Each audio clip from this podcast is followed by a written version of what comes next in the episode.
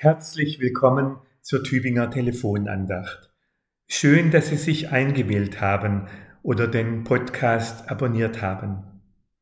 Die beiden Bibelworte, die das Losungsbüchlein der Herrnhuter Brüdergemeine für den heutigen Tag zusammenstellt, lenken unsere Aufmerksamkeit aufs Thema Essen und Trinken. Für viele Menschen ist das jetzt in der Urlaubszeit ein wunderschönes Thema. Denn was gibt es Schöneres, als im Urlaub ab und zu lecker essen zu gehen und mal Spezialitäten zu probieren, die zu Hause nicht auf den Tisch kommen. Andere nutzen die freie Zeit, um endlich selbst mal wieder in Ruhe für die Familie oder die Liebste etwas Feines zu kochen.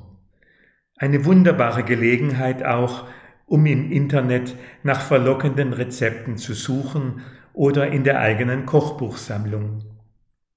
Für besonderen Ansporn ist gesorgt, wenn Gäste kommen, die Speis und Trank genießen können und dabei wunderbar auftauen. Ist das Menü endlich gewählt, gilt es im Vorfeld, die nötigen Einkäufe zu tätigen.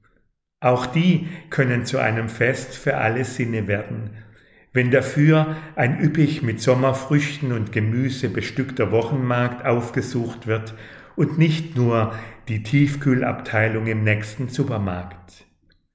Was für ein Privileg, sich so etwas gönnen zu können. Dieser Gedanke schoss mir durch den Kopf, als ich unlängst eine alt gewordene Tante im Pflegeheim besuchte. Die nämlich wäre längst tot, wenn sie nicht über eine Magensonde ernährt würde. Schon vor geraumer Zeit hat sie nämlich tragischerweise ihre Fähigkeit zu schlucken eingebüßt.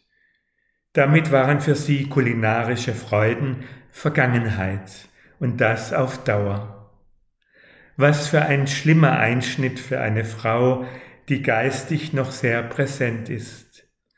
So wunderte es mich nicht, dass sie verbittert wirkte, als sie auf die Beutel mit Flüssigkost deutete, die sie am Leben erhielten. Vor diesem Hintergrund bekommt der neutestamentliche Lehrtext für heute einen neuen Resonanzboden. Der ist dem Vater unser entnommen und lautet, unser tägliches Brot gib uns heute. Lehrtext ist eigentlich keine treffende Bezeichnung für diese weithin bekannte Gebetsbitte. Doch wo immer sie gesprochen wird, schärft sie in den Betenden die Einsicht, dass auch elementare Lebensmittel verdankte Gaben sind. Gaben, die kostbar sind und in der entsprechenden Haltung verbraucht oder besser genossen werden sollten. Diese Haltung ist meiner Beobachtung nach bei nicht wenigen Zeitgenossen entwicklungsfähig.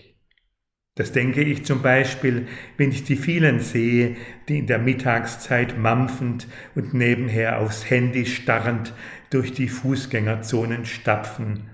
Oder wenn ich in einem Restaurant ein gelangweiltes Paar am Nebentisch sitzen sehe, das lustlos im Essen stochert und nach zwei, drei Bissen alles zurückgehen lässt. Wie anders die Haltung derer, die eine Nase haben für den betörenden Duft einer reifen Melone oder eines frischen Bauernbrots und die Nuancen dieses Dufts preisen können. Wie anders auch die Kinder, die im Kindergarten gemeinsam den Mittagstisch decken, gemeinsam beten und dann neugierig probieren, wie der gemeinsam zubereitete Obstsalat schmeckt. Vielleicht können die uns helfen, die Kostbarkeit unseres täglichen Brotes neu zu entdecken und es nicht für selbstverständlich zu nehmen, dass wir essen und trinken können und schmecken und riechen, Gott sei Dank. Einen guten Tag wünscht Ihnen Ihr Pfarrer Christoph Doll aus Tübingen vom Dekanatamt.